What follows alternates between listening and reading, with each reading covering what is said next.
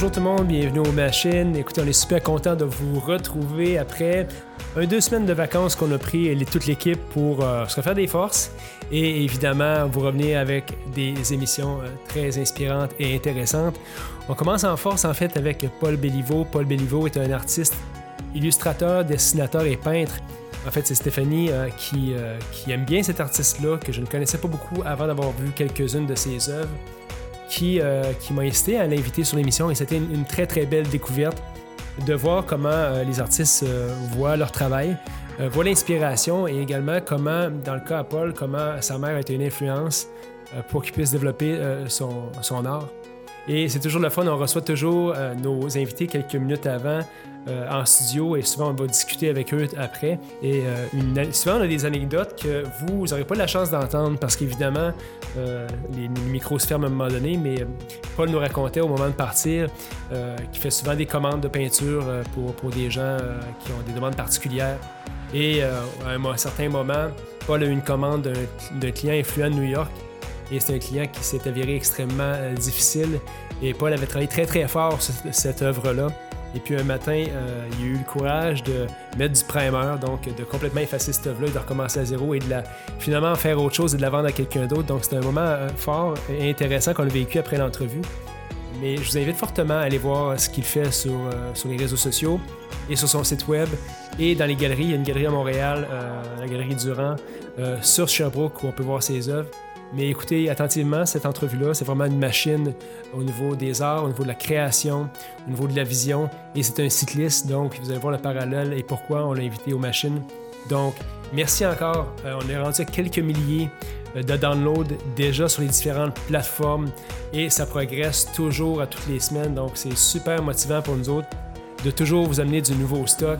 Euh, on a plusieurs personnes qui s'en viennent encore les prochaines semaines. Il y a François Lambert qu'on a déjà enregistré, c'est une entrevue vraiment fascinante que vous allez entendre également. Caroline Côté, Guy Baillargeon.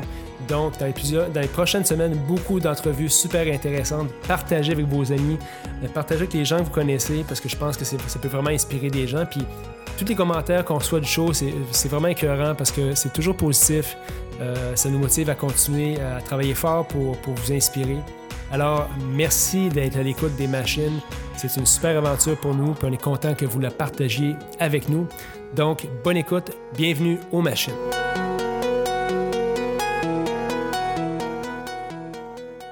Cette semaine aux machines, dessinateur, peintre et sculpteur, je pense. Graveur. Graveur, qui est très différent. Paul Béliveau, euh, en fait, Paul, je ne connaissais pas beaucoup jusqu'au moment où Stéphanie m'a présenté ses œuvres lors d'un vernissage. Stéphanie est une grande fan de Paul, alors c'est elle qui a pensé de l'inviter ici.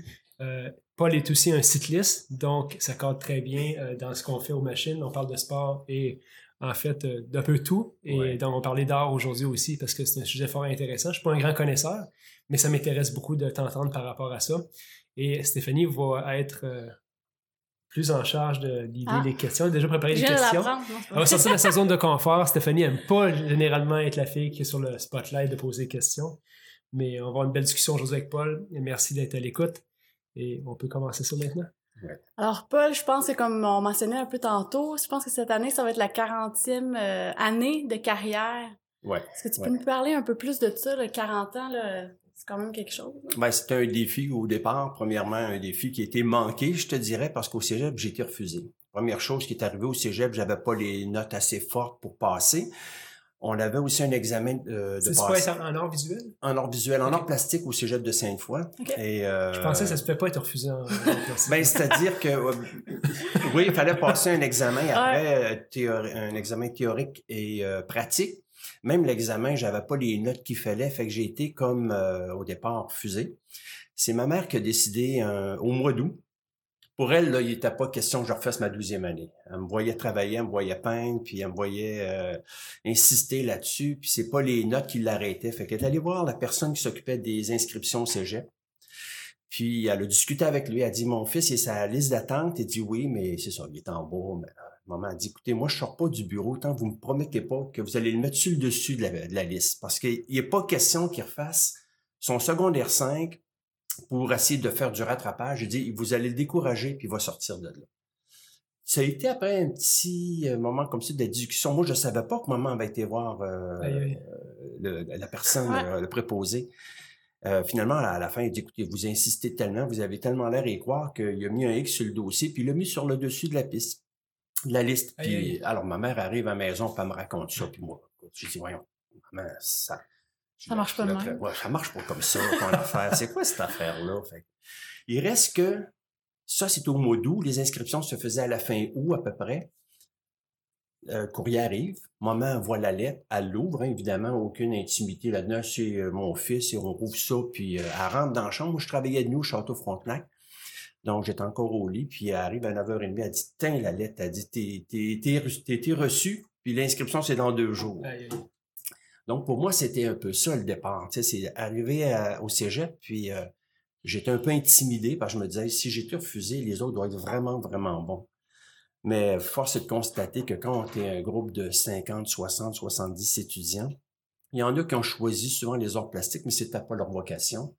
Puis j'ai pris ma place rapidement là-dedans. J'ai aimé ça. J'ai été euh, tellement impliqué au niveau du cégep avec les cours. Je travaillais le soir, j'arrivais tard à la maison, je repartais le lendemain. J'étais vraiment passionné puis obsédé par les arts. Donc, ça s'est fait comme ça jusqu'à l'université. À l'université, le même problème. Après la première session, je passais pas. J'avais une note qui était très, très faible en mouvement, un cours que j'ai détesté. Là, c'est sculpture mouvement, ça me convenait pas du tout. Tout, tantôt, tu m'as rectifié rapidement. Oh, j'ai fait une correction. Donc, euh, j'allais voir un professeur qui était en sculpture, Paul Lacroix. J'ai demandé de modifier ma note pour que je puisse continuer à faire mon université. Et finalement, il était correct, il l'a fait. Puis après ça, ça, a déboulé les, euh, les cours. Donc, c'était un début euh, que j'ai beaucoup aimé, avec beaucoup de passion, puis beaucoup de de changement parce que j'avais une petite idée des arts au début qui était un peu surréaliste. J'étais toujours dans le domaine de la figuration. C'est toujours ça qui m'a obsédé dans mon travail. Mais j'ai eu des bons professeurs qui m'ont permis de faire des choix, d'aller faire de la fouille dans d'autres euh, euh directions au niveau stylistique qui étaient beaucoup plus contemporains, comme le nouveau réalisme en France, euh, en Europe, ou bien l'hyperréalisme aux États-Unis, le pop art. Tout ça bougeait. Donc, ça a un peu aiguisé euh, mon sens de la construction, tout ça. Puis par la suite, ben c'est ça, j'ai c'était un cinq ans d'exploration. On ne va pas à l'université pour euh, se, comment, pour finaliser quelque chose. On est là pour apprendre beaucoup. Et puis, je me souviens qu'un professeur avait dit, euh, ça en prend cinq pour apprendre, puis ça nous en prend autant pour trouver comme son style, de, mmh. désapprendre de l'école pour devenir un peu plus personnel ou singulier dans sa démarche. Tantôt, tu as parlé de, as parlé de ta mère qui a fait quelque chose, qui a fait en sorte que tu as changé complètement le cours de, je pense, de ce que tu as fait dans la vie. Ouais. Ça a été quoi l'importance? Parce que tu te dis aussi, ma mère croyait beaucoup à pousser là-dedans. C'était quoi l'impact de ta mère dans ce cheminement-là? De... Parce que j'imagine que jeune a vu que tu avais un talent là-dedans. Oui, ben maman, il croyait. Mon père, c'est sûr que comme beaucoup de pères, des fois, ils ont peur, hein, parce qu'un artiste, c'est égal BS, hein, égal toutes sortes de choses, BS, drogue, tu réussiras pas. Puis c'est vrai que la percée, percer en art visuel, c'est très difficile. Vivre de son art, c'est pas évident, on le sait. Euh, alors que c'est certain, pour papa, c'était peut-être quelque chose qui était un peu... Euh, euh, il se questionnait, hein? il, y avait, plus de doutes que maman. Tandis que maman, elle, elle est, ma mère était, c'était une femme vraiment engagée. on était cinq à maison.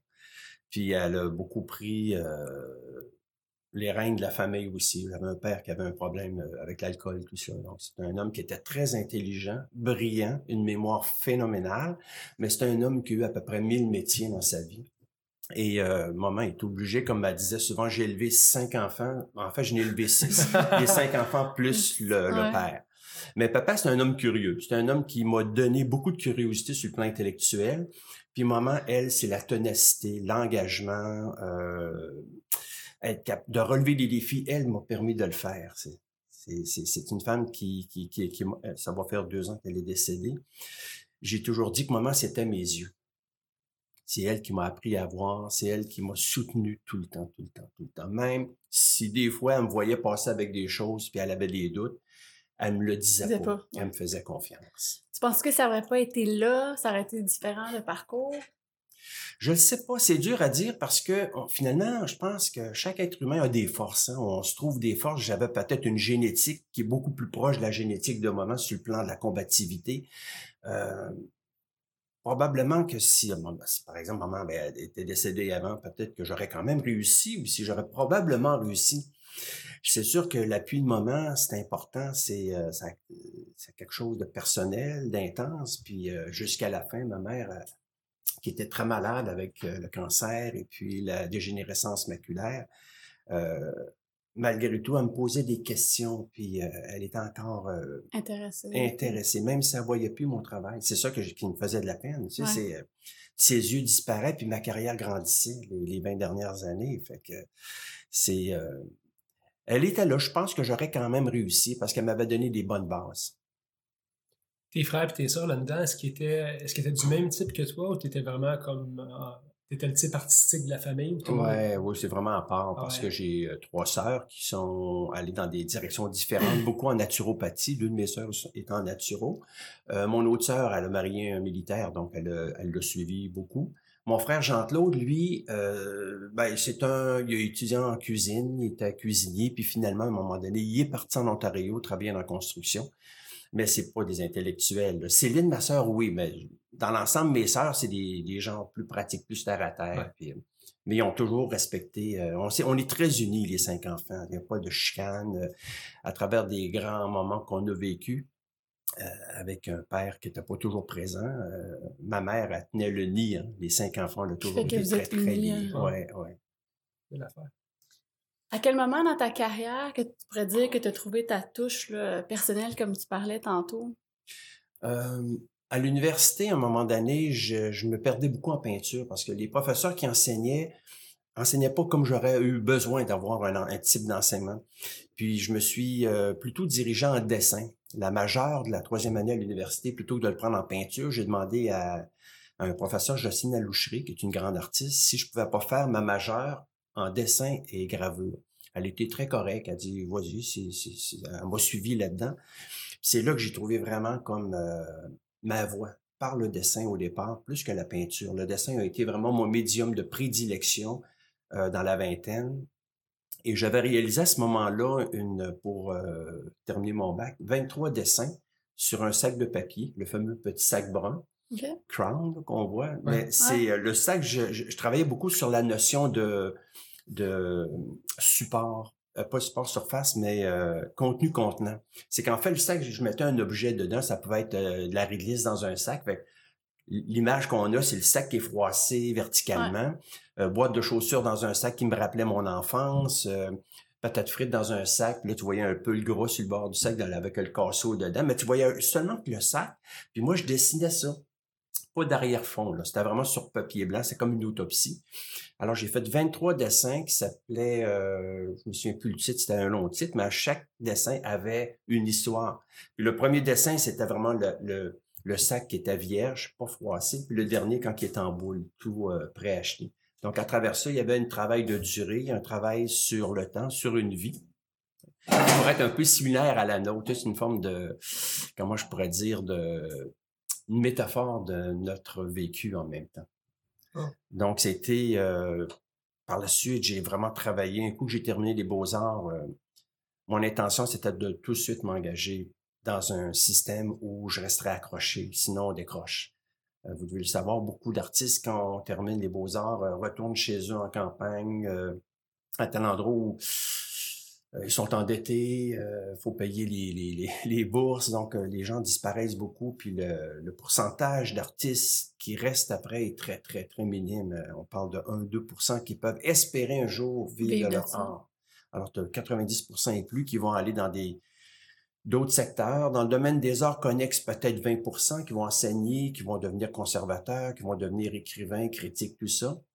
Mais euh, vivre de son art, on savait que la moyenne était très basse. Je me souviens, entre autres, d'un professeur à l'université à Cafétéria qui avait parlé de ça. Ça avait été un choc pour bien du monde, là, mais pour moi, j'avais pas de doute. Je me suis dit, en sortant, il faut tout de suite que je sois vraiment impliqué dans des organismes ou des centres d'artistes, dont entre autres un centre de gravure à Québec qui s'appelait l'atelier de réalisation graphique qui s'appelle maintenant Gramme et la fameuse chambre blanche aussi où on était plusieurs artistes. Donc les premières années, c'était intense. On était vraiment euh, dans des euh, j'étais dans un réseau qui me permettait de continuer et puis d'éviter de tomber dans des situations comme l'enseignement qui aurait pu à ce moment-là me détourner de ma carrière. Parce que je le savais que je voulais vraiment faire au départ de la peinture, de l'art, travailler avec des galeries. C'était comme j'avais focusé longtemps là-dessus. Je me, je me l'imaginais, j'avais une vision que je pouvais le faire. Puis pour faire ça, ben, à ce moment-là, j'ai fait des choix. J'avais pas de voiture, je roulais en vélo. Euh, D'où la passion pour le vélo? Oui, ben, à la fin, la passion, elle est drôle parce que ça vient de loin. La première, qui n'est pas nécessairement une passion, mais j'ai une fracture du crâne à 4 ans. J'ai, euh, je venais pour traverser le trottoir, puis euh, il y a un cycliste qui passait, un jeune dans la dizaine, à peu près autour de 10-15 ans, je me souviens, j'étais tout petit, puis qui regardait son cerf-volant en arrière, euh, puis il m'avait pas vu, donc je suis tombé, puis le vélo est tombé par-dessus moi, puis la pédale m'a écrasé la tente. Donc je me suis ramassé à, l'hôpital pour une fracture du crâne à l'enfant Jésus, donc ça a été ma première approche du vélo. Mais c'est venu par la suite. J'ai toujours aimé le vélo. J'ai toujours aimé ça. J'achetais euh, des vélos usagés. On les trafiquait, on les modifiait. Et puis un jour, mon frère Claude avait acheté, euh, je sais pas pourquoi, un vélo de course. Claude faisait jamais de vélo. Il achète un vélo de course, la marque favorite. C'était un bon petit vélo en un cadre en acier très léger, euh, bien monté, mais c'est pas hyper performant, mais ça allait bien. Fait que l'autre, lui, euh, il avait acheté ça. Il en fait deux, trois fois, je pense. puis ça a resté dans, dans, le fond de la chaîne. Puis euh, moi, j'ai commencé à rouler avec ça. Puis là, je me suis pris d'une passion pour le vélo de route. Et Claude, lui, est parti en Ontario, donc le vélo m'est resté. Puis c'est là que j'ai commencé à faire des grandes randonnées. Québec, Saint-Anne-de-Beaupré, aller-retour. J'avais un ami aussi qui s'en était acheté un. Fait que là, ben, c'est, c'est fou, mais c'est, ça a commencé. C'était c'est une passion, le vélo. en même temps, ça me rapprochait de mon travail en art. Il y a un travail de solitaire. Il y a un travail de plein d'épreuves. Il y a plein de défis en vélo. C'est pas juste faire du plat, c'est travailler avec le vent. C'était en groupe. Tu as les, les coups de bordure, tu as la montagne, tu as la chaleur, euh, tu as la distance. Sais, toutes ces choses-là font en sorte que ça ressemble un petit peu, je ne ferai pas nécessairement un parallèle avec les arts, mais on a affronté des épreuves. faut juste être capable de relever ces défis-là, puis peut-être, je dirais, euh, être en mesure de quantifier comment de temps ça peut nous prendre, comment on va le faire, puis il faut se rendre jusqu'au bout, comment on doit faire pour aller jusque-là. Souvent, il faut que tu imagines dans ta tête avant. Ouais. Puis tantôt, tu as dit quelque chose d'intéressant. Tu as dit Je savais que ça allait marcher. je savais que ça allait j'allais réussir dans ce que j'allais faire. Fait que je pense que l'imaginer avant, te voir réussir là-dedans, ça t'a sûrement aidé. Mais il y a peut-être tous ces professeurs à l'école qui t'ont peut-être mis la main sur l'épaule un moment donné et t'ont dit Je pense que tu vas réussir là-dedans. Comment ça s'est passé que ton, ton succès s'est plus euh, cristallisé dans ta tête? Qu'est-ce qui été. Euh, Mais c'est pas à l'école, parce qu'à l'école, la dernière chose qu'on disait à un étudiant, tu as du talent. On disait pas ça. Je me souviens même qu'un étudiant qui, à la fin des trois ans d'université, on parle de cinq ans de beaux-arts, il avait dit, ici on a parlé de beaucoup de choses, on a beaucoup verbalisé, on a beaucoup écrit sur les arts, on a beaucoup euh, parlé de notre travail, mais on n'a jamais parlé de talent. Fait que ça, c'est certain que dans une certaine mesure, oui, j'avais des, des professeurs qui me mettaient le, qui me donnaient un bon petit coup de continue, lâche pas, mais on le disait pas comme ça. C'était des fois un aide qui était euh, un à côté, comme par exemple Jocelyne me permet de faire une démarche en dessin plutôt qu'en peinture. Ça, c'était pour moi un appui. Mm-hmm. C'est sa façon de dire. Sa euh, façon de dire. Ben, talent. Euh. C'est ça. Vas-y là-dedans, continue. Puis euh, c'est, c'est, c'est oui, j'ai eu des bons professeurs au Cégep, entre autres, Maurice Poulain qui m'a beaucoup appuyé, qui est décédé l'année dernière. André Bécotte aussi, qui était un bonhomme qui était très, très intéressant au niveau des, médiums comme le plâtre, le bois, tout ça. Il nous faisait vraiment découvrir beaucoup de choses. Puis il était aussi, il est encore d'un appui, euh, même s'il enseigne plus, c'est quelqu'un qui suit encore, qui a toujours été accroché. Il y a beaucoup de professeurs qui ont changé, ont changé de, ils enseignaient les arts, mais on, les a perdus au cégep. Puis euh, ça, c'est, euh, faut croire qu'il y avait aussi, à ce moment-là, à cette époque-là, des professeurs qui n'étaient pas à leur place. Mais euh, l'appui, je pense que c'est, ça vient en nous, ça puissance qu'on a de, de foncer, de faire des choix. Parce qu'il faut faire des choix pour, être un artiste dans tous les domaines. Ces choix-là, c'est parfois c'est douloureux, c'est dur parce que tu as tes amis qui travaillent, qui ont un gros salaire, qui ont une pension qui s'en vient avec ça, puis toi, tu es devant rien. Fait que c'est... Euh, faut que ça soit beaucoup plus fort quand tu rentres dans ton atelier que dans ta voiture qui vaut 40 000 pièces. C'est ça, tu fais des choix. Puis à quel moment dans ta carrière, c'est dit, bon, là, ça y est, je réussis à avoir mes œuvres dans des galeries.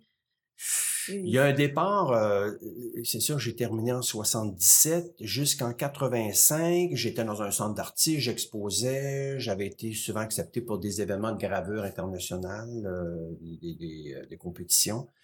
Et puis, les choses allaient bien. Je m'étais marié, j'avais deux enfants. Ma femme travaillait pas à l'époque, là. Elle était à la maison, j'avais, j'élevais, j'avais trois personnes à charge à la maison. Ma carrière allait bien, mais j'avais besoin de bourse. Comme tout artiste au début, on fait des demandes de bourse. Après ça, il y avait le programme d'intégration d'or à l'architecture qui m'a aidé aussi à, me financer, je dirais, parce que d'avoir à la fois ma, démarche personnelle, mais en travaillant avec les programmes d'intégration, ça te permettait d'avoir euh, des projets, d'avoir le financement aussi pour le faire. Puis les 1% donnent à un artiste euh, l'opportunité d'apprendre à travailler avec la sous-traitance. Parce que c'est beau de concevoir une œuvre, mais là, il faut que tu le fasses réaliser, il faut que tu le fasses exécuter par des euh, toutes sortes de personnes dans toutes les disciplines possibles. Hein. Ça peut être un plombier, un électricien, un poseur de tuiles pour un projet de bassin d'eau, entre autres, que j'avais fait à tête même Donc, ça nous amène à avoir une structure de travail comme si on était une petite entreprise. Alors ça, c'était les petits bouts où je me suis formé, je dirais, de 77 à 85. Mais ce qui a été un grand coup pour moi, c'est qu'en 86, euh, un galeriste que j'aimais bien, mais qui a fermé pas longtemps après, Michel euh, Groslot, qui avait une galerie qui s'appelait Noctuel. Il avait ouvert à Longueuil dans les années 80. Il a récupéré l'espace de Gilles Guerbrand sur Sainte-Catherine, juste à côté du Musée d'art contemporain en 84. J'avais fait mon premier solo là dans cet espace-là. Et en 86, Michel m'attendait pour un deuxième solo. Et moi, j'étais comme dans une période où euh, une période de transition sur le plan de la carrière aussi. Je voulais aller en peinture parce que j'étais longtemps en dessin, dessin gravure, puis gravure un peu la couleur, puis mais la peinture, j'étais pas à l'aise revenir à la peinture figurative. Et euh, Michel vient dans mon atelier à Québec. J'avais déjà un grand tableau de commencer, mais je n'étais pas satisfait. Au mois de janvier. L'exposition, c'était à fin mars chez Michel. Puis j'ai dit à Michel, on va reporter l'exposition. Je me sens pas à l'aise. Je, ne suis pas prêt. Michel dit, je peux pas. faut que tu exposes au mois de mars. Tu n'as pas le choix. Le deadline est là. Puis euh, tu es sûr, j'arriverai pas. J'avais un atelier à ce moment-là à la maison, un garage que j'avais converti parce que je m'étais acheté une maison en revenu pour être capable de d'avoir un loyer à beaucoup, tout en ayant des locataires. Mais il y avait un beau petit garage que j'avais converti en atelier. Puis j'avais mon atelier sur la rue d'Alousie, près du Vieux-Port, avec que je partageais avec une artiste. Et euh, c'est là que j'avais l'impression d'être un boxeur pris d'un câble. Là, je me faisais puncher. Là. Si je bougeais pas, là, j'avais un deadline à respecter. Ah, j'avais un gros défi à relever. Puis j'étais là, puis je savais pas trop comment réagir. Puis à un moment donné, ben, c'est fait spontanément. J'avais du matériel en main, j'avais des, euh, des, photos du cimetière du Père-Lachaise qui m'intéressaient beaucoup. J'ai beaucoup aimé le béton, euh, qu'on retrouve souvent dans mon travail de, la première période. le cimetière m'avait beaucoup bouleversé comme atmosphère, les tombeaux, les caveaux, euh, la ruine qu'il y a là-dedans, le rapport au temps, l'usure, qui est très, très présent dans ma démarche. Et c'est là que j'ai commencé à travailler sur un fond noir. J'ai commencé à travailler par des lavis Là, il y a les chiens lévriers qui arrivaient par-dessus. C'était la prochaine question, ça. On les voit souvent. Ouais, les chiens qui apparaissent puis qui couraient de gauche à droite comme s'ils étaient apeurés devant le, le, les pierres. Mais là, ça a sorti, là, ça a sorti euh, en l'espace de quelques semaines. J'ai été capable de d'offrir un corpus d'œuvres avec des pastels sur papier à côté, des études de chiens, tout en travaillant aussi cette série-là qui s'appelait La Ronde de nuit, qui rendait hommage à la Ronde de nuit de Rembrandt. Et parce que les chiens étaient comme sur le était sur le bord de sortir du tableau qui rappelle un peu le capitaine qui a le pied déposé pratiquement sur le cadre dans l'œuvre de Rembrandt. Donc, j'ai joué un petit peu sur cette notion-là. Et la ronde de nuit, évidemment, mes tableaux étaient noirs. C'était vraiment de la transparence blanc sur le fond noir. Et euh, ben, finalement, je suis arrivé à l'expo avec le matériel et été là que ça, ça a parti, ça a démarré, cette exposition-là. Ça a été couvert par euh, les, médias à Montréal. Moi, j'étais à Québec, Michel mon galeriste me parlait, il dit, écoute, la galerie est pleine aujourd'hui, euh, la semaine après le vernissage. Il dit, il y a foule de monde. Étais-tu ben connu à ce moment-là? Ben, j'étais connu un peu, mais euh, oui, on connaissait euh, tous les jeunes artistes en bas de la vingtaine ou tout près. Là, tu sais, on est toujours de la relève, puis on suivait. J'étais suivi par des, des critiques d'art, des galeristes, des clients, des, aussi des collectionneurs. Mais la ronde de nuit, c'était vraiment ce qui a été un coup d'envoi. Ça a vraiment parti. là, écoutez, ça a duré plusieurs années avec cette série-là. C'est-à-dire pas la ronde de mais ça a fait en sorte que ça a amené d'autres séries par la suite. Les ventes ont été beaucoup plus présentes aussi. C'était des bonnes années au niveau du marché de l'art. Et c'était pour moi peut-être un des coups d'envoi les plus, les plus importants pour ma carrière. Ça m'a permis d'être à New York, pas à New York, d'être à, Montréal, à Toronto, dans une galerie qui s'appelait Fellow Grunwald Gallery, puis aussi à Ottawa chez euh, qui s'appelait à l'époque la galerie L'autre Donc j'avais mon réseau Québec, Montréal, Toronto et puis euh, Ottawa, qui me permettait, avec les, les projets d'intégration, d'avoir quand même un, un, bon roulement financier pour être capable de faire vivre ma famille et d'être capable de fonctionner aussi. C'est venu quand l'idée de faire, euh, dans le fond, les œuvres qu'on voit un peu plus de nos jours, là, les livres euh, à côté de ouais, exact. Ben, c'est venu beaucoup plus tard, mais en même temps, en 90, il y a une série qui s'appelait euh, Opus Incertum, une série qui a été... Euh, j'ai réalisé 100 œuvres, j'ai arrêté au, à la centième. Souvent, on voyait des empilements de livres qui étaient peints un peu en monochrome, par contre. Le livre a toujours, en fait, été présent parce qu'au fond, ce que j'ai pas mentionné, c'est que je suis venu à l'art par le livre. Mon oncle me passait la fameuse série de Time Life, Rembrandt et son temps, euh, Rubens et son temps. Alors moi, j'avais ces livres-là, puis je faisais de la reproduction de tableaux de, de, de Vermeer, euh, de un cheval de Rubens dans une, un tableau sur la chasse, tout ça. Donc, c'était par le livre que je suis arrivé à l'art, et non pas par les musées. C'est vraiment le livre, je me suis beaucoup nourri du livre, des biographies, puis ça a été pour moi comme un objet qui a toujours été présent en même temps dans mon travail, euh, plus évidemment depuis les années 2000, mais avant, c'était plus... Euh, il, apparaissait un peu comme le chien, parce que mon chien vient à l'occasion comme un caméo, un peu comme Hitchcock dans ses films, mais juste un passage.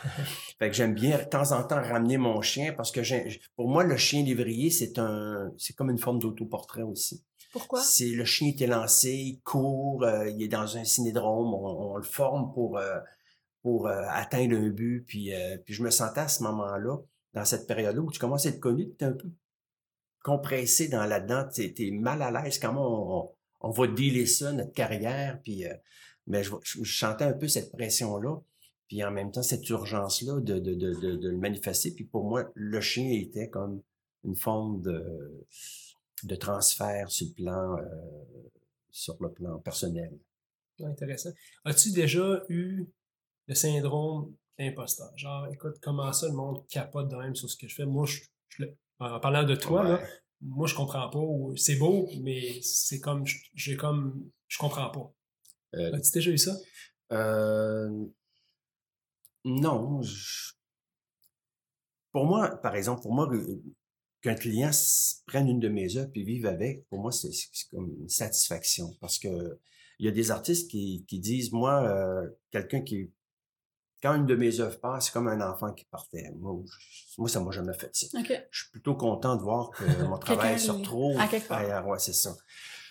Et puis, ce qui m'est arrivé, je l'ai pas volé aussi les gens qui me connaissent le savent, je me suis investi beaucoup, j'ai euh, j'ai peiné pour ça, ça, ça j'ai eu des périodes plus difficiles, euh, ma période de séparation en 98 a été dure pour moi parce que c'était ça répondait aussi à une période où euh, peut-être que je sors un petit peu de ta question, mais, c'était une période où parce qu'il y a des cycles en or, on dirait que c'est des cycles de 10 ans. C'est vraiment des cycles. Le marché est bon, après ça, il tombe. Ah en 90, le marché est tombé avec l'arrivée de la TPS. Ça, ça a vraiment scrappé beaucoup, beaucoup de milieux des arts. Les galeries étaient un peu à la remorque, puis j'étais dans des galeries où euh, ça baissait aussi, l'énergie était plus là. J'étais dans les 1%, j'étais tanné de faire des 1% parce que ça m'accaparait beaucoup, mais ça me faisait vivre quand même. Mmh. Jusqu'au moment où en 97, j'ai... Euh, euh, c'est ça, j'ai, je me suis séparé parce que dans le couple, ça allait pas bien. Je me suis séparé, puis ça me faisait énormément de peine aussi parce que j'avais rencontré quelqu'un qui maintenant toujours avec moi. C'est la personne qui a fait que ce choix-là, euh, j'ai dû le faire. Ça a été pénible parce que c'était... Euh, je revenu à la case départ. J'avais plus rien. Je couchais à l'atelier. Euh, un atelier qu'on avait acheté il y a entre-temps, dix artistes, on acheté un bâtiment. Finalement, on avait chacun un espace qui nous appartenait. On était le propriétaire de cet espace-là. Donc, mon divorce a fait en sorte que ça a été j'avais ça une faillite personnelle parce que j'avais plus rien. J'avais mmh. tout, tout, le compte était vide. On repartait à zéro à 42 ans. Et de là est venu qu'est-ce que je fais là? Je dis là, je viens de casser quelque chose, là, puis j'ai les genoux à terre. C'est, oh, c'est comme en vélo, tu as un coup de fringale, tu plus. la montagne, tu plus capable de la gravir. Tu dis non, celle-là, c'est trop pour moi, là, je suis pas capable de la monter, j'ai pas d'énergie, je me suis pas préparé pour ça. Et c'est là que dans ce moment-là, là, j'ai pas lâché, j'ai continué, j'ai fait une série de dessins, j'étais revenu au dessin, puis après ça, euh, ma galeriste à Québec m'a dit, euh, parce que j'étais pas heureux avec mes galeries qui me représentaient. Je trouvais qu'ils ont fait un bout de chemin, mais ils avançaient plus. Moi, je voulais continuer, mais eux autres, je sentais pas qu'ils étaient capables de m'emmener là. C'est comme si tu perdais ton, ton, ton, ton, coureur qui te fait monter en montagne. Tu dis, regarde, toi, tu as assez donné. Moi, je vais continuer de grimper. Il a fallu que je les fasse, ces choix-là, puis j'ai eu l'opportunité la chance d'aller rencontrer Jacques puis Hélène Bellefeuille de la Galerie Bellefeuille à Montréal. Et euh, j'avais le goût d'aller là aussi parce que il y avait des artistes que je respectais beaucoup, comme Jacques Payet, Tom Hopkins, euh, Peter Krauss, entre autres, qui étaient un peu des artistes de la même génération que moi, un peu plus âgés, mais quand même, on faisait partie d'un groupe d'artistes qui travaillaient la figuration des années 80-90. Et j'avais beaucoup entendu parler de la Galerie Bellefeuille qui roulait beaucoup, qui avait une bonne stratégie de travail, de vente, bien sûr. Mais euh, c'était comme le dernier choix qui me restait parce que là, au point où j'en étais rendu, c'était c'était assez pénible. Et euh, en rencontrant Jacques et Hélène, ça s'est très bien. Euh, L'entrevue était parfaite, puis ils ont permis d'entrer dans leur écurie. Et euh, c'est sûr que pour moi, ça a été tout un changement. Ça a été capital, ce changement-là, parce que D'abord, c'est une, Jacques Pélène, il faut que je leur donne ça. C'est probablement la galerie la mieux organisée que j'ai rencontrée. C'est très structuré, c'est des gens d'affaires. Euh, il y avait le financement pour le faire, des gens avaient peur de rien. On produisait un catalogue, on faisait des shows euh, assez régulièrement. C'était vraiment des gens qui s'engageaient, puis ça t'obligeait à t'engager aussi, d'être à leur niveau. Puis j'avais besoin de ce défi-là parce que là, tout ce que j'ai connu avant, des galeries qui ont fermé, qui ont fait faillite, des galeries qui fonctionnent pas, qui vendent plus, que tu plus représentatif de ce qu'ils sont en train de bâtir comme, comme écurie d'artistes. Moi, Jacques, c'était parfait. Et puis, euh, on s'est bien entendu, puis c'était le début d'une longue, euh, une, longue liaison, si je peux ainsi parler, parce que c'est là que j'ai rencontré Andrés, entre autres Andrés euh, Durand, qui a ouvert sa propre galerie maintenant, avec Sarah et d'autres vendeurs de la galerie. C'était vraiment une structure incroyable. Puis moi, ça a tout changé ma façon de travailler. J'étais quand même bien structuré. Je m'occupais de ma comptabilité, j'avais ma mise à jour de mes œuvres, c'était tout déjà informatisé. Fait que j'avais déjà une bonne discipline en atelier pour avoir du bon matériel, mais en, arrivant avec une galerie comme ça qui, fonctionne, puis qui t'appelle à tout bout de champ, qui ne dit pas, là, tu as un tableau, parce que là, on manque de tableaux moi, je n'étais pas habitué de me faire dire ça. On manque de tableaux. On manque de tableaux. Ben, moi, je peignais, puis je peignais. Mais là, à un moment donné, j'arrivais à la maison, puis je disais à Manon, ah j'ai commencé un matin à peindre à 10 heures parce que j'ai manqué de temps. Il a fallu que je fasse ma comptabilité, répondre à ci, répondre à ça. C'était le début d'Internet aussi, 99. Puis un jour, Manon me dit, euh, on prenait notre marche le soir. Elle qui a étudié en, en, en secrétariat, elle était bilingue, elle a étudié en anglais, donc elle était technicienne comptable, euh, bilingue, euh, puis euh, toute la correspondance, elle l'avait. Fait qu'elle me dit, elle dit, moi, je laisse mon travail, puis je m'en viens travailler pour toi. J'ai dit, ouais. C'est, c'est, c'est, elle a dit le même salaire. Oh, bon. Mais elle dit, garde, inquiète-toi pas.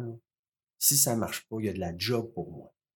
Fait que j'ai dit, OK, on a un peu bâti un peu comment on allait travailler ensemble. J'avais aménagé le coin bureau en haut, puis après ça, on a changé d'ordi, on a commencé à monter ça est arrivée à l'atelier, puis ça a été... Euh, ça jamais... On n'a jamais eu doute. Il y a deux choses qui peuvent arriver. C'est que j'ai passé le job pour elle, ou bien on s'entend carrément pas ensemble. parce que ça peut être bien à maison, mais au travail, ça peut être d'autres choses. Mais pas du tout. Avec Manon, ça a coulé euh, comme si c'était naturel notre relation s'est bien bâtie en business. On parlait beaucoup ensemble. Des fois, on faisait des, des briefings ou des post-mortem après un événement. Qu'est-ce qui n'a pas marché? Qu'est-ce qu'on doit faire? Puis Jacques puis Hélène aimaient bien Manon. Fait qu'on était toujours, toujours euh, à l'affût de toutes sortes de choses. Puis euh, ça a été euh, un début d'un lancement de carrière qui, que j'avais jamais connu avant. Parce que là, là vraiment, ça, ça, ça démarrait, ça, on, on fournissait pas. C'était fou. Parce que Jacques faisait les foires. Jacques et Hélène ont, fait beaucoup de foires à Toronto. Et c'est là que mes livres, pour revenir aux livres, c'est là que mes livres sont apparus parce que j'ai fait une série qui s'appelait Les vies parallèles. Et dans Les vies parallèles, j'ai peint un dos de livre de John Steinbeck à l'est d'Éden, puis à gauche, c'était un canyon. Puis je trouvais ça intéressant, le dos de livre. Je trouve que c'est la partie qu'on voit le moins du, qu'on peint le moins, mais qu'on voit le plus dans une bibliothèque. Fait que j'ai commencé à en peindre un, puis un deuxième qui était un, livre sur Napoléon. Mais c'est tout brisé, comme c'est comme une leçon d'anatomie. Je l'avais fait encadrer. Puis je dis Andrés, euh, il avait vu la photo, on était sur Internet, j'envoie ça, c'était en 2001. Il dit euh, envoie-les, envoie-les. Euh, il dit m'envoie-les pas à Jacques tout de suite parce qu'il peut-être qu'il va, il va bloquer là, parce que c'est un thème pas facile. Fait que j'en l'emmené à la galerie, puis euh, enfin je l'ai livré à la galerie, puis les autres ils l'ont déballé, puis ils ont montré ça devant Jacques, puis euh, il a aimé ça. Et c'est là que ça a commencé, cette maudite série de livres-là. C'est qu'à un moment donné, euh, j'étais à l'époque en diapo. Là. On était encore, j'allais chercher les livres à la bibliothèque que je photographiais avec ma Canon diapo. Je faisais développer ça. Le lendemain, j'allais à la photocopie de la capitale. Tu sais, c'était long, c'était laborieux, là. 99, 2000, 2001, là. Tu sais, on est début de la caméra numérique, mais c'est ça balbutinait, là. C'était assez élémentaire. Mais construisais mes dos de livres comme ça, puis après ça, mais je prenais toujours des vrais livres. Puis à un moment donné, Internet arrive, la caméra numérique arrive. Là, c'est la machine. La machine de guerre, là. On est dans l'émission des machines. La machine La machine. la machine imprimée des œuvres. Tout. C'était impressionnant, là. Moi qui avais une photographe, j'en avais plus. Donc, là, je suis tombé sur une Canon la fameuse Canon Reflex 6.3 millions de pixels, elle faisait un job, là, avec des lentilles interchangeables. J'avais mes flashs, on travaille à lumière naturelle, des, tu te mets en mode, euh, euh, comment on dit ça, automatique. balance, puis automatique, euh, ça, ça fait un job tout seul. On corrige sur Photoshop. Et puis là, ben, tout ça a donné un espèce d'engouement à cette production d'autres livres parce que je me disais, et je le dis encore, à tous les jours, à toutes les heures, à toutes les minutes, à toutes les secondes, le monde travaille pour moi. Si j'ai besoin d'un Jim Hendrix, avant, j'allais le chercher dans un livre. Aujourd'hui, si je veux peindre un tableau pour rendre hommage au Club des 27, les artistes qui sont morts à 27 ans, puis je veux avoir un Jim Hendrix, j'ai une banque d'informations à l'infini qui se bonifie à toutes les quarts de seconde. Ça, il rend du matériel, puis pas du mauvais stock, du bon stock. Pour moi, c'était comme... Euh, euh, ça allait bien avec ce que je vivais avec la Galerie Bellefeuille. On est dans les années 2000, Jacques fait des foires. Et euh, d'autres galeries, lorsque cette série-là, Les Humanités au départ, après ça, ça s'appelait Les Rencontres, mais maintenant c'est Vanitas. Quand cette série-là est apparue sur le marché, puis que Jacques présentait mon travail à Toronto, les autres galeries qui étaient dans les foires, qui ont vu ça, ont, commencé à m'appeler, parce que là, tu es sur Internet, tu as un site, tu as un numéro de téléphone. C'est plus facile. C'est plus facile. Donc là, à ce côté, ça a été... Euh, c'est ça a déboulé. Ça a déboulé. Euh, Jacques, déjà, qui vendait tout, euh, là, j'avais d'autres galeries qui m'appelaient, entre autres la galerie Arden à Boston, la galerie Streakoff avec qui je suis toujours. Après ça, c'était une galerie à Détroit, une galerie à Londres, une galerie à Stockholm, une galerie à... Écoutez, j'ai refusé. Je, je, je parlais de ça l'autre jour avec Manon. Je pense qu'en 20 ans, j'ai eu à peu près 100 offres de galeries qui voulaient que je travaille avec eux autres, puis que j'ai pas été capable de... Je pas, je fallait que je dise non. Bien, parfois, j'ai embarqué avec des galeries mais les galeries n'avaient pas la structure d'une galerie comme Bellefeuille, ça marchait à moitié. Fait que dans ce moment dans ce temps-là, on récupère le matériel. J'ai jamais rien perdu, mais c'était euh, donc Internet, tout ça euh, avec euh, associé avec une bonne galerie comme Bellefeuille, ben, c'était des années absolument incroyables. Les années 2000 jusqu'en 2008, jusqu'au crash boursier, c'était c'était emballant, c'était fou. Euh, Après ça, les gens avaient moins d'argent pour. Euh, ça a changé, hein, mais en fait, euh, j'ai eu peur à un moment donné parce que tout ça pour vous dire que cette période-là, j'étais obligé d'engager des, des, des, assistants aussi. J'avais Manon qui travaillait avec moi, mais la partie peinture, j'ai eu des un ami qui a voulu pendant l'été parce que lui enseignait. Il disait, je peux venir t'aider. Il était un bon peintre, il avait une bonne main. Fait que j'ai commencé à travailler avec euh, mon ami Danny, qui peignait euh, des éléments de livres que j'avais besoin, euh, où je pouvais le placer parce qu'il était à l'aise. Et une autre femme, Manon, qui est toujours avec moi, pas ma blonde, mais une autre Manon, elle, qui est bonne dans les portraits. puis qu'elle est euh, très dévouée à sa tâche. Fait qu'elle travaille seulement que deux jours semaine. J'ai engagé à ce moment-là Manon il y a 12-13 ans, puis elle est toujours avec nous. Et puis j'ai eu aussi une fille, Florence, qui a travaillé trois ans avec moi, qui était, c'était une main exceptionnelle. Euh, elle peignait, moi je, je, je la regardais aller, là, j'étais estomaqué. J'apprenais beaucoup, hein, parce que c'est beau d'avoir des assistants, mais c'est un travail de synergie. Ces gens-là m'amenaient à me surpasser. Là, là je pouvais plus euh, rouler en arrière, là, puis me mettre à l'abri du vent. Là, il fallait que j'aille en avant. Puis là, ben, quand tu as trois assistants qui sont dans l'atelier, puis toi, tu rentres le matin, puis il y en a une qui dit, mais là, c'est pas que j'ai fini, je fais quoi? Là, je, je m'étais pas préparé, là. Là, j'avais pas de stock, j'avais pas de maquette de prêt. Je travaillais avec Photoshop, je faisais mes concepts, mais il manquait de matériel. Fait que c'est là que j'ai commencé à... J'ai monté un deuxième étage chez nous pour avoir un atelier. Cet atelier-là m'a permis de faire mes concepts le soir pour être prêt le matin. Il fallait que je me structure. Jacques m'avait appris à me structurer beaucoup. Il y avait une belle discipline de travail. Puis c'est à mon tour maintenant d'avoir ma propre discipline pour pas que le, pour pas que euh, le staff perd du temps. Parce que du temps, c'est de l'argent. Puis, à un moment donné, si j'ai pas de job pour eux autres, je, les payais pareil. Là, c'est, euh, fait que ça m'a amené à, à pousser ma recherche encore plus, à faire beaucoup de recherche et documentation pour être prêt le lendemain. Fait que ça demandait beaucoup de temps. C'était pas, euh, mais c'était pas laborieux. C'était, ça coulait de soi. Tout. Tu t'es entouré de personnes. Tu fais partie des personnes qui confirment que c'est entouré de personnes qui sont meilleures que toi dans, dans autre chose. C'est bénéfique. Ah moi, ça m'a aidé. Euh, la main de Florence, la main de Manon Roy. Euh, après ça, j'ai eu Antoine qui m'a beaucoup appris sur des choses sur le plan technique, sur le plan intellectuel. Antoine qui est à l'aise avec des outils euh, Photoshop, tout ça, Illustrator. Puis, tu sais, les, les, choses, en étant avec du monde, t'en apprends plus. Faut par contre être en mesure de travailler avec du monde parce qu'il y a beaucoup d'artistes qui sont incapable de supporter une personne autour mmh de autour de lui ou de elle. Mais moi, pas du tout. C'est festif un atelier. C'est, euh, j'ai pas d'effort quand je peins. J'ai du plaisir à peindre. Je peux parler au téléphone puis peindre. Tu sais, c'est ça. Puis je connais des gens qu'il faut pas les déranger du tout. Là. Tu peux pas leur parler. Ils sont bêtes comme leurs deux pieds puis euh, sont sont pas sont pas sociables. Mais moi, j'aime ça travailler avec des gens. Puis ces gens-là m'apportaient beaucoup. Ça me nourrissait. C'est probablement relié à ma mère qui était très sociable, qu'elle aimait le monde, qu'elle aimait les enfants. Fait que on, est habitué à vivre avec du bruit. Puis, euh, c'était toutes ces choses-là qui a fait en sorte que pour moi, c'était facile. Puis c'est vrai que ça m'a nourri ces gens-là, ces artistes-là qui, qui ont été de passage, mais qui m'ont permis euh, avec la série Vanitas, la série des, des, livres, qui est un peu, un peu ce qu'on pourrait appeler une nature morte, hein, parce qu'au fond, le livre est un objet de vanité. Et euh, ça m'a permis de bonifier cette série-là d'année en année. Et euh, ça a été pour moi une, une euh, on pourrait dire à la limite, pas une vache à lait, mais c'était très productif et très rentable aussi, ce qui m'a donné beaucoup de liberté. Parce qu'avec cette série-là, j'ai décidé d'abandonner le 1%.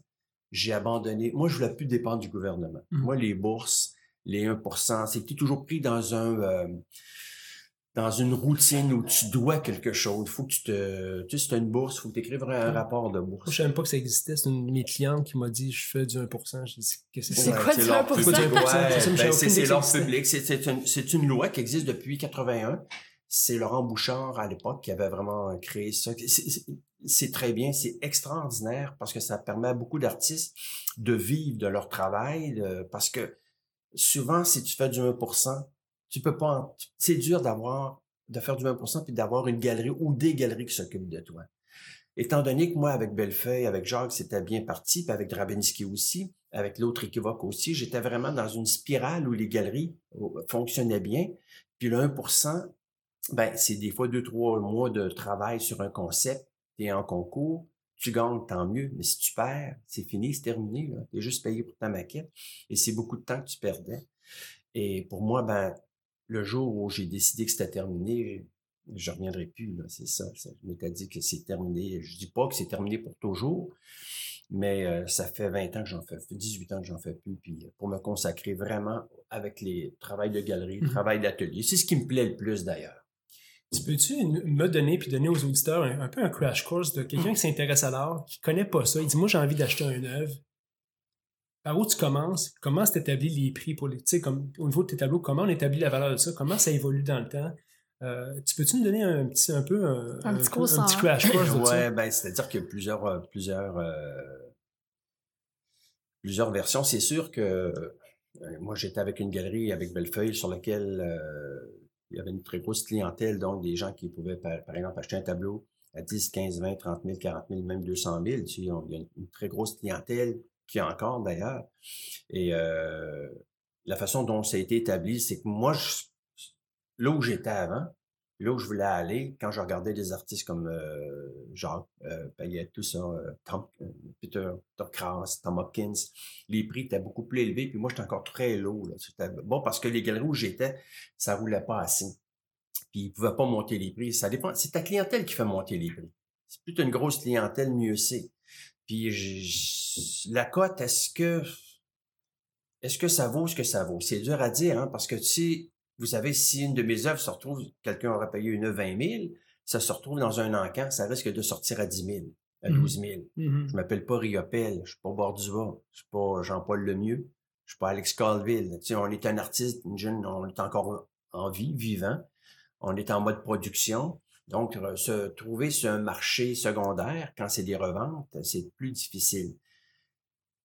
Ça, c'est l'enjeu. Moi, en quittant Jacques, j'avais une cote qui était élevée, je peux plus baisser maintenant. Il faut que je reste avec ma cote. Puis, euh, moi, je dis à ce moment-là, pour un client, pour revenir à ta question, qui veut acheter, c'est selon ton budget, c'est selon tes goûts, c'est selon ce que tu veux faire de, de ta collection.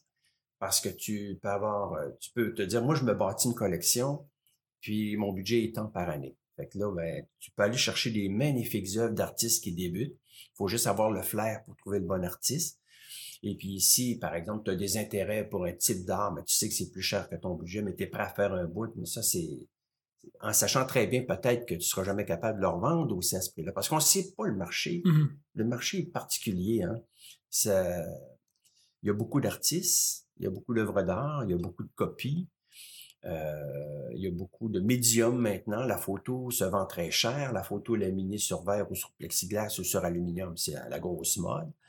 Il y a des œuvres qui se vendent jusqu'à 100 000 euh, 80 000 Tu sais, euh, ça vaut tout ça. On parle d'un multiple. La photo, on peut la reproduire plusieurs fois. Un tableau, je le peins une fois. Je ne pourrais, jamais peindre mon tableau deux fois pareil. Il va être différent, même si la, thématique des livres reste là. Mais c'est sûr, moi, je, dis toujours aux gens, bâtissez votre collection à l'image de ce que vous aimez. aimez. C'est Mhm. sûr que, comme moi de Manon, on a au fil des ans, on s'est monté une collection. On a acheté des œuvres à la fois chez Bellefeuille. J'ai un Jim Dine que j'aime beaucoup, une estampe de lui, de, à 17 exemplaires. Je savais quel prix, j'étais correct avec ça, j'étais confortable avec ça. J'ai acheté des œuvres à 200 pièces d'artistes qui débutaient parce que ça me permettait de les encourager. Je me disais, regardez, là, ça Ouais. me donne un petit bout. Là. Euh, j'ai euh, des artistes plus connus comme Diane Landry. J'ai une belle installation de Diane Landry, 12 parapluies qui représentent les, les 12 mois de l'année. Euh, quand je l'ai acheté, Manon puis moi, on s'est dit, on fait le move. C'était pas donné, mais on l'a acheté. Puis euh, on a mis un budget pour ça. On l'a payé sur deux ans. C'était, j'ai acheté un Jean-Pierre Morin, une sculpture de Jean-Pierre Morin, qui est un très bon ami et qui est euh, quelqu'un que, que, que j'ai suivi tout le long de sa carrière. Puis euh, c'était encore là un bon montant. Mais tu sais, c'est ça. Puis je me fixe pas une galerie. Si je vois un artiste qui me plaît, je vais aller vers euh, peu importe le, le, le, le- le- la galerie. Si j'aime l'œuvre, je vais aller le voir, voir la galerie directement ou dans d'autres occasions, ça peut être euh, directement avec l'artiste s'il n'est pas représenté. Est-ce que ça se négocie? Est-ce que typiquement le monde va en galerie négocier un prix sur une œuvre On peut, on peut, on peut négocier. Normalement, l'entente que j'ai avec les galeries, c'est euh, appelez-moi pas pour euh, dealer un 10% Appliquez-le si le client le veut. Des fois, c'est le petit coup que ça prend. Ouais. Mais dépasser 10% vous assumez votre part. Mais en général, à 10% c'était comme une entente euh, non écrite, une entente qu'on a entre, euh, entre euh, directeur de galerie puis artiste. Moi, en tout cas, moi, c'est ça. Parce que sinon, on perdrait trop de temps. On serait tout le temps au téléphone quand ça deal. Puis, euh, mais ça, c'est, euh, c'est, chacun décide un peu euh, ce qu'on fait avec ça. Puis il faut respecter ses prix aussi. Parce qu'il y en a qui s'essayent, hein, qui veulent euh, aller directement dans l'atelier de l'artiste. Puis euh, ça, c'est risqué pour un artiste. Il va te brûler si tu fais ça. Fait Fait que, c'est des gens qui essaient d'aller. euh, qui veulent court-circuiter la voir La galerie. galerie. Il faut Ouais. qu'il passe par la galerie. Oui, mais moi, c'est pour ça. Moi, j'ai aimé travailler avec les galeries parce que c'est les galeries qui ont établi ma cote, euh, principalement Jacques. Mhm. Puis après ça, à, à tous les deux ans, on l'augmentait si la demande était solide, on l'augmentait aussi. Et puis après ça, ben là, j'ai plafonné. Là. Pour moi, c'est correct que je bougerai pas. Étant donné que j'ai changé de galerie, on reste à ce prix-là. On baisse pas. On peut plus baisser. Mais on s'entend qu'à ce prix-là, je suis correct puis je, je suis à l'aise pour un bout de temps aussi. Et euh, par respect pour les galeries, ben c'est ça. C'est ça leur travail. c'est ça leur travail. Ils font le, ils font le travail de, de trouver une clientèle, des gens qui aiment, qui aiment ton œuvre puis qui sont prêts à investir, un- ça peut être entre 5 et 40 000 piastres, mais qui sont prêts à faire ce bout-là. Puis euh, moi, j'ai toujours aimé fonctionner comme ça. Puis je trouve qu'aujourd'hui, c'est payant. Parce que j'aurais pu dire, comme je connais des gens, des artistes qui veulent pas travailler avec des galeries parce qu'ils sont incapables d'admettre qu'il faut qu'ils donnent 50% de galerie. Mais le 50% que la galerie fait a ses dépenses, il y a ses employés, il y a son matériel, euh, pas son matériel, mais son espace à louer ou La promotion. la- c'est ça. Il faut qu'il fasse un profit. Il faut qu'il fasse Ouais, un profit. Bon, il est là pour ça. C'est ça puis- est en affaire. c'est ouais. Puis euh, moi j'étais, j'ai toujours été confortable avec ça. Et euh, aujourd'hui, ben ça, c'est le fun parce qu'au fond, quand des galeries t'approchent, parce qu'on te fait confiance, parce qu'on veut travailler avec toi. Ma galerie à Boston, on, adore travailler avec euh, Arden Gallery parce que c'est des gens qui payent bien premièrement, qui sont vraiment euh, euh, très très professionnels. Puis quand on travaille ensemble, ils trouvent donc aussi que Manon puis moi, on est très professionnels. Parce que quand ils nous demandent quelque chose, la photo est là, est en formatif, toute l'information est là. Ça part tout de suite, là, ça prend pas dix jours. Ils ont leur réponse tout de suite. C'est, comme ça aussi qu'on entretient des belles relations avec nos galeries, d'être euh, organisés, d'être structurés. Puis euh, en ayant tout ça, ça te donne bien plus de temps pour ta création. Pour moi, là, me libérer de ces tâches-là m'a donné une amplitude de temps à créer dans mon atelier, puis à concevoir. Parce que je suis un idéateur au fond. Après ça, je l'exécute, puis j'ai des gens qui m'aident. Mais moi, j'ai besoin de temps pour créer. À ce moment-là, on s'est donné des outils pour me libérer. Mais en étant structuré, organisé, discipliné, ça marche. Puis en parlant de discipline, Manon puis moi, on, on commence le matin, étant donné qu'on est sur la rive sud, pour ne pas être pris dans le trafic. On commence le matin à 7 heures à l'atelier. Moi, 5h30, je me lève l'été, j'embarque sur mon vélo, je vais, je vais prendre le traversier. Alors, ça fait une randonnée remarquable. Je suis toujours en train de fraterniser avec les mêmes personnes. Ça fait 20 ans que je fais ça. On jase sur le bateau. J'arrive de l'autre côté. J'arrive à l'atelier à 7h moins 10. Les deux Manons sont là. Le café est prêt. On à commence. 7 heures, on commence. Puis à 2 heures, on quitte. À 2 heures, moi, je prends mon vélo, je vais faire ma run. Je rallonge ma run par euh, les terres pour entrer à l'atelier, à la maison après. Donc, ça, là, faut le faire. Faut que tu te lèves à 5h30 pour quitter le- euh, la maison à 6 heures pour aller prendre le traversier à 7 h moins 20. Mais c'est, c'est extraordinaire. Parce qu'à 2 heures, t'es chez, c'est terminé. T'es jamais dans le trafic, t'es jamais fru dans l'auto. Fait que tout ça, là, c'est toutes des choses. qualité de vie. Ouais. Mais faut, la- ça- c'est exigeant. Mais quand on est là-dedans, on est bien. La discipline t'a aidé. Ah oui. On- on peut ben, dire- Je l'étais discipliné. Puis Manon, elle a dit quand elle est rentrée dans l'atelier, t'es discipliné, t'es euh, t'es organisé. Elle, elle a juste bonifié ça. Puis euh, c'est d'équipe pour le reste. Ouais, ouais, ouais, absolument. Est-ce que c'est propre à beaucoup d'artistes à succès d'être discipliné ou euh, comment tu vois ça par, parmi les pairs autour de toi? Il y, a un, il y a un livre qui a été sorti euh, il y a quelque temps, je me souviens plus du titre, je l'ai acheté. C'est euh, ça parle de d'écrivains, de toutes sortes d'artistes dans les différentes disciplines. Ils sont ceux qui réussissent sont disciplinés. Même les plus euh, des fois, on peut penser que Francis Bacon, quand on voit son atelier, il avait pas de discipline. Il y, avait une discipline. Riopelle avait une discipline. Un bout de temps, un- il peut y avoir un, un passage à vide où Riopelle faisait rien, mais il y avait une période où il était très, très discipliné, puis c'est là que ça sortait. Mhm. Oui, je pense que dans, pour réussir, ça prend un peu de discipline, ça en prend même beaucoup. Ça prend beaucoup de structure, ça prend aussi une organisation qui peut être efficace si on veut grossir et, euh, et d'être euh, en mesure de répondre aussi à ce qui s'en vient. Parce que souvent, les gens, c'est trop. Il y en a qui débarquent parce que c'est trop. Mais il y en a d'autres qui sont prêts Savoir à relever- s'adapter. Ouais. Il dit, moi, je suis prêt à relever ces défis-là. Puis, euh, parce que ma première exposition chez Jacques, je m'en rappelle parce que Andrés, il me disait, euh, ça faisait deux ans que j'étais là. Puis Andrés, je dis, Andrés, quand est-ce que je vais faire un solo? Mais il dit, Paul, il dit, va voir Jacques. Arrive avec des images comme quoi tu es prêt pour faire le catalogue aussi. Fait que je suis allé voir Jacques, puis c'est la seule façon pour dire on y va. Parce que je me souviens, Jacques, qui me disait, mais là, tu vas-tu avoir assez de... Là, je disais à Jacques, mets-moi une date, tu vas avoir des Avec un nombre de... Mets-moi une date, tu vas avoir, tes, tu vas avoir les œuvres. Si j'ai une date, c'est sûr que je vais, la machine part. Mais si j'ai pas de date, là, je vais faire mes affaires, ça va continuer. Mais avec une date, là, comme c'est arrivé avec les chiens lévriers, la ronde de nuit en 86, j'étais vraiment pris d'un câble. Puis il a fallu que je me sorte de là. À ce moment-là, on a l'énergie pour ça. J'avais la capacité intellectuelle, j'avais une mémoire, j'avais de l'information qui était là, qui attendait juste de sortir. Mais pour ça, il fallait que je punch. Il fallait que je punch. Il fallait que je donne le grand coup. Puis, euh, c'est ça. C'est ça, ça. Ça a toujours été comme ça. J'ai besoin de date. J'ai besoin de, d'échéance. Comme là, j'en ai deux qui s'en viennent, deux musées. Le musée Marius Barbeau, une, une mise en perspective, et aussi la, euh, le centre culturel Yvonne, euh, Yvonne Bombardier, qui est un beau centre culturel, quatre salles. Là, je suis là-dedans. Là, on est, où? Il était? à Valcourt. À Valcourt? Un à Valcourt, l'autre à Saint-Joseph-de-Beauce. Donc, c'est deux productions sur les 20 dernières années.